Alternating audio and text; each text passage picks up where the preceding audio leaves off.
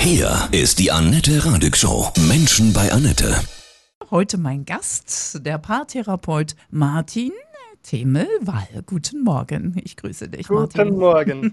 Du und deine Frau, ihr habt ein tolles Buch geschrieben. Enteltert euch. Das ist ein Ja. Titel, der gefällt mir. Ja, also ständig vergleicht man sich ja auch mit, oh Gott, oh Gott, jetzt werde ich schon wie meine Mutter. Das ist ja, ich glaube, das kennt ja jeder. Wie können wir uns denn von unseren Eltern lösen, auch wenn wir schon steinalt sind? Ja, ich meine, das Erste ist einmal überhaupt zu spüren, dass man das, das möchte. Es geht hier überhaupt nicht darum, sozusagen ähm, Elternbashing oder sich von den Eltern sozusagen da eine Distanz herzustellen. Es geht eher darum, sich selbst zu finden und herauszufinden, wer möchte ich sein. Und das ist ja oft einmal sozusagen, dass der, er- es gibt ja immer zwei Impulse. Entweder man ist so wie mit seinem Vater oder man ist genau das Gegenteil. Ich bin mein Nicht-Vater, aber das bleibt dann immer noch gleich sozusagen, bleibt immer noch an dem dran. Und die Frage bleibt immer noch nicht beantwortet, wer möchte ich selber sein. Und um das geht es eigentlich sozusagen, sich von diesen, zu lösen von diesen zwei äh, Polen. So, ich bin entweder mein Vater oder das Gegenteil. Kann ja auch sein, dass ich es toll finde, wie mein Vater zu sein. Und dann ist es ja auch in Ordnung, ne? Ja, wobei, wenn man einfach nur eine Kopie von jemand anderen ist, wird es immer schwierig. Es wäre ja, man könnte ja auch die Kopie von, keine Ahnung, von irgendeinem Rockstar sein oder sonst irgendwas. Es ist, äh, aber es bringt irgendwie nichts, wenn man als Kopie durch die Welt läuft. Genau, Selbstbestimmung ist so das, das Ding, ne? Selbsterkenntnis. Was, Ja, kann, genau. was kann ich denn tun, wenn ich zum Beispiel merke, so, oh, ich denke, boah, das, das, das hat meine Mutter früher auch gemacht. Ich fange jetzt auch schon so an. Was kann ich tun, damit ich das ablege, wenn ich es nicht mag? Ja, das erste ist eh schon mal das Erkennen. Das ist ja schon mal ein erster Schritt. Das zu erkennen ist schon mal sehr gut. Das zweite ist, dass es meistens ja etwas äh, zu tun hat mit unseren, mit bestimmten Situationen, wo bestimmte Emotionen hochkommen. Das heißt, jetzt zum Beispiel mit unseren Kindern, wo wir das dann merken, wo wir dann so werden, wir die gleichen Sprüche abdrücken wie unsere Eltern. Ja, genau. Weiß jetzt gar nicht. Hast du einen klassischen Spruch von deiner Mutter, den du dann auch gerne so mal sagst? Ja, warte mal. Oder von der Großmutter? Am schönsten ist es zu Hause oder so. Aber meine Oma hat immer gesagt, den finde ich allerdings gut. Den finde ich super. Sagt immer, Kind, wer weiß, wofür es gut ist. den finde ich eigentlich super. Also den will ich gar nicht vergessen. Sehr global. ja. Das haben wir schon. Kinder? Oder ja, ja, einen Sohn. Das Ja. haben wir aber schon immer so gemacht. Sowas. Oh, ja. oh, Das, gut. das habe ich mich schon bei erwischt. Mhm. Da hast du dich, schön- das haben wir schon immer so gemacht. Ja. Was steht da dahinter für dich, wenn du das sagst? Sicherheit. Also, dass ich mich auch nicht auf mich, Sicherheit, ja. dass ich mich nicht auf was Neues Mhm. einlassen muss. Also Angst vor was Neuem. Und auch ein bisschen vielleicht Faulheit. Ja, auch, klar. Ja, ja, ja. Haben wir schon immer so gemacht, ne? Braucht man sich nichts Genau. Neues überlegen, muss man sich nicht auseinandersetzen mit. Ist das jetzt richtig oder falsch? Ne? Genau, und all diese, wenn man mal äh, sozusagen anfängt dann zu bohren, warum, habe ich, warum mache ich das? Ne? Also wenn man sich dann klar wird, okay, also Sicherheit, das Gegenteil ist sozusagen das Unbekannte, das Un und das Unbekannte macht dann vielleicht Unbehagen. Ja? Und wenn man dieses Gefühl sozusagen in sich hochsteigen spürt, und sich dann beginnt zu fragen, ob man das aushalten kann. Das wäre so eine, so eine gute Frage, sich, und das, um das geht es ja eigentlich. Ja. Wir gewöhnen uns ja eigentlich, die ganzen Emotionen werden ja nur weggedrückt, runtergedrückt oder drüber gespielt oder eben schnell, schnell weg. Schnell weg. Ne? Wenn wir, wenn wir jetzt alles so lassen, wie es ist, dann muss ich mich damit mit meiner Emotion nicht auseinandersetzen. Kann ich schnell was drüber gleistern. Ne? Und das zu lernen, seine, sozusagen diese, Emotion ist ja die Bewegung. Ne? Das ist ja eine Bewegung nach vorne oder so zurück oder so, Motion. Lieber haben wir Stillstand. Aber das heißt ja nicht, dass ich meine Eltern, also wenn sie ja noch leben, dass ich keinen Kontakt mehr mit ihnen habe oder ihnen Nein, Vorwürfe mache oder ne, dass, nicht, dass ich sie so sein lasse, wie sie sind und ich aber mich selbst entwickle. Genau, und das äh, jetzt bei deinem Kind merkst du natürlich die eine Geschichte, aber die andere Geschichte ist die Frage, ob du dich dort zeigen traust. Also wir erzählen ja gerne diese, kommt auch im Buch vor, das Mädel, das haben wir geschenkt bekommen von einer Klientin. Und das Mädel ist immer so mit 16, 4, 15, 14, 15, 16, ist sie so einem, was ist so das brave Mädchen, das mit Faltenrock, so wie die Mama das möchte, äh, sich immer gekleidet hat, nur irgendwie war sie das gar nicht mehr. Und im Zug hat sie sich dann umgezogen und hat sich die Doc Martens und äh, die schwarze Jeans, die zerrissene und irgendwie so ein abgefucktes Leiberl und hat sich die Haare irgendwie umgestylt. Mhm. Und äh, so war sie dann den ganzen Tag. Und wie sie dann nach Hause gekommen ist, ähm, im Zug hat sie sich dann halt wieder den Faltenrock angezogen, weil sie ihre Mutter nicht enttäuschen wollte. Und oft sind wir eben noch immer so.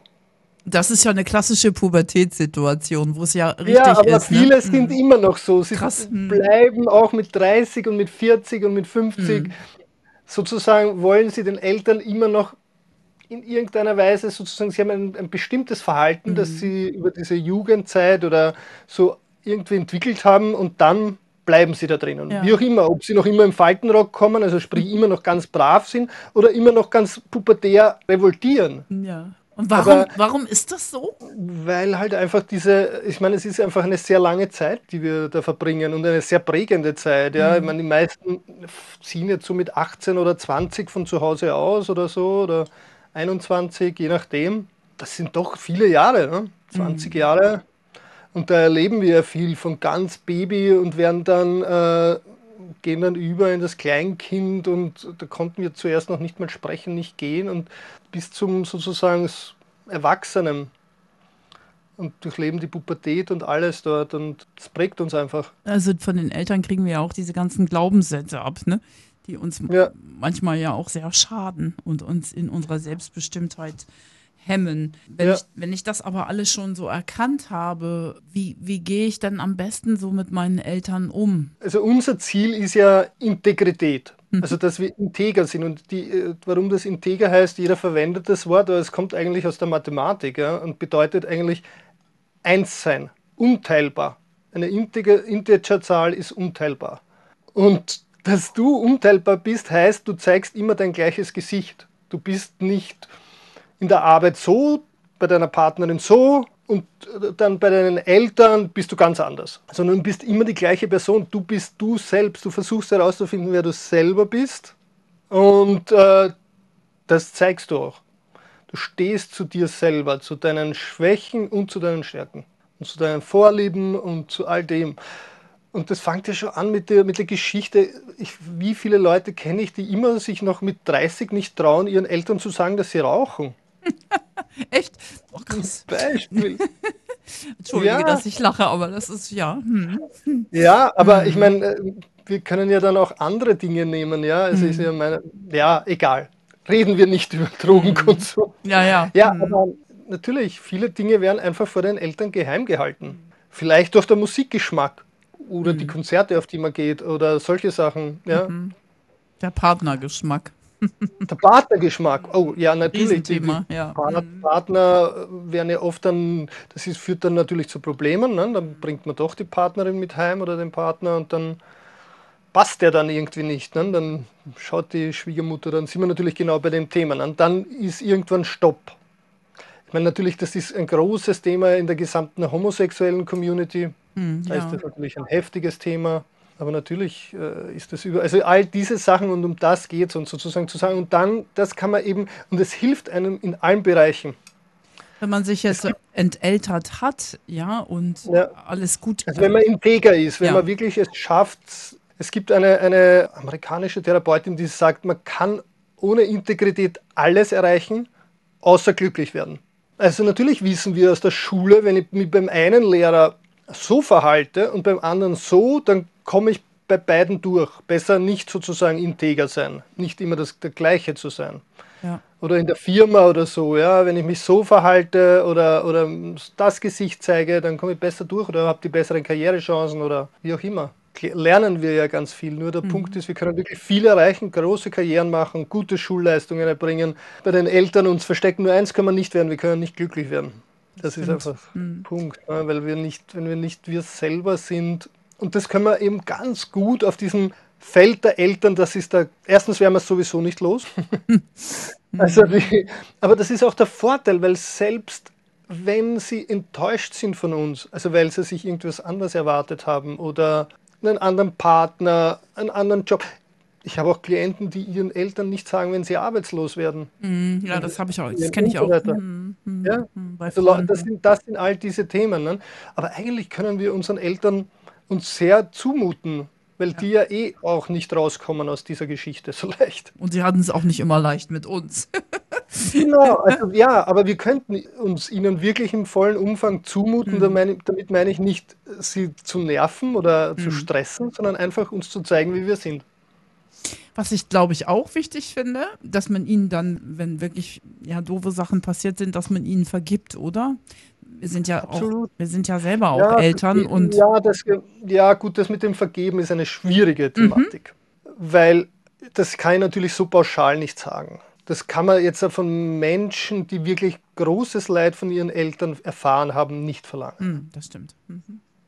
Also pauschal kann man das nicht sagen. Ja. Und Kinder sind eh wirklich, also die meisten Kinder sind zu sehr viel Vergebung bereit. Das ist also auch jetzt da auch, sagen wir mal so, ich bin jetzt über 50. In meiner Generation ist das absolut noch ganz stark verbreitet gewesen, dass Kinder durchaus irgendwo mal, also körperliche Züchtigung, jetzt im, im, ein kleiner Schlag am Hinterkopf war schon mal drinnen, ja. Und das war jetzt aber auch von Lehrern oder, ich ich bin noch in einen kirchlichen Hort gegangen, also in eine Nachmittagsbetreuung. Da war das absolut gang und gäbe. Und ich meine, aber nur, das war sozusagen das untere Limit. Wir müssen uns natürlich klar sein, wie viel, Ja. wir wissen ja, wie viel kirchlicher Missbrauch, sexueller Missbrauch passiert ist. Wir können da nicht überall von Vergebung sprechen, natürlich. Euer Buch, sag noch mal kurz so, wie es mir hilft, die, in diese Selbstbestimmung der Entälterung zu kommen. Wir arbeiten sehr stark mit Fallbeispielen und äh, man kann sich dann sozusagen erkennen und kann mal sehen, äh, wir unterstützen dich mal sozusagen überhaupt zu erkennen, äh, wo, was ist überhaupt passiert. Für viele ist es ja sozusagen, es kommen auch viele und sagen, ich habe die absolut perfekte Kindheit. Ja? Ich würde mal sagen, diese Behauptung ist richtig, aber nicht komplett, weil das wäre völlig absurd. Es gibt keine absolut perfekte Kindheit. Ja? Und äh, es gibt aber auch keine absolut katastrophale, vielleicht gibt es eine absolut katastrophale Kindheit, das weiß ich nicht. Aber, aber im meisten ist es eigentlich eine Mischung. Aus schwierigen Dingen und aus einfachen Dingen. Und wenn wir uns nicht beiden stellen ähm, und klar werden, wie unsere Eltern uns und dem ins Auge schauen, wie unsere Eltern wirklich sind, dann können wir auch nicht erkennen, wie wir selber sind, weil das wollen wir dann auch nicht sehen. Dann sozusagen versuchen wir die Leute dazu zu bringen, einmal über ihren eigenen, was passiert eigentlich mit mir in dem Moment, wo ich, ja, es ist oft einmal auch austauschbar, meinen Eltern gegenüber trete, aber vielleicht auch meinem Chef gegenüber oder auch meinen Geschwistern gegenüber trete. Was passiert in mir? Und viele schalten ja dann so zum Beispiel auf so einen Funktionsmod oder so irgendwas. Oder sie sind völlig, werden völlig gestresst und wütend. Also einfach mal überhaupt das wahrzunehmen, was in einem passiert. Dazu leiten wir sehr stark an. Und dann über äh, einige Übungen, aber auch die Möglichkeit sozusagen mentale Dialoge zu schreiben mit den Eltern, vielleicht neue Schritte auszuprobieren, weil der Stress steigt ja schon, wenn man es nur niederschreibt und sich vorstellt, was Neues zu sagen. Das braucht man sich nur vorstellen. Und mal klar zu werden, was möchte ich denn überhaupt verändern? Was möchte ich überhaupt herzeigen? Vielleicht will man ja nicht alles, aber vielleicht einen kleinen Schritt. Und manche erzählen dann danach, also wir machen ja auch Workshops in dieser Richtung und die sagen dann, ja, wir haben das bei den Eltern gemacht und haben plötzlich bemerkt, wir können das aber auch in der Firma. Plötzlich können wir viel klarer auch in der Firma sagen, was und uns auch zeigen, wie wir wirklich sind. Wie ist das auch gerade, wenn die Eltern schon verstorben sind? Ist es dann schwieriger? Nein, schwieriger ist es an sich nicht. Es ist nur so, dass dann viele noch mehr wegdrängen, weil es geht dann leichter sozusagen zu sagen, ja, die sind jetzt schon tot. Aber die meisten Menschen, wenn man sie fragt, ob sie wissen, was würde deine Mutter zu deinem jetzigen Job sagen? Selbst wenn sie tot ist, wissen sie, was die Mutter sagt. Also sprich, die, das ist immer noch tief in uns drinnen. Wir wissen nicht, was die, äh, die Supermarktkassierin sagen würde, aber was unsere Mutter sagen würde, das wissen wir. Oder was unser Vater sagen würde. Die Worte sind immer noch da. Sprich, wir können uns immer noch lösen davon. Wenn wir diesen Prozess gut geschafft haben und selber Eltern Mhm. werden, was können wir da perfekt machen? Was wir perfekt machen können, ist eben, dass wir es nicht weitergeben und eben genau dann uns solche Sätze vielleicht ein Stück weit ersparen oder auch sagen, okay, weil es ist ja, vieles ist ja geprägt von unseren Sorgen. Ja, also Sorgen sind ja auch Angst.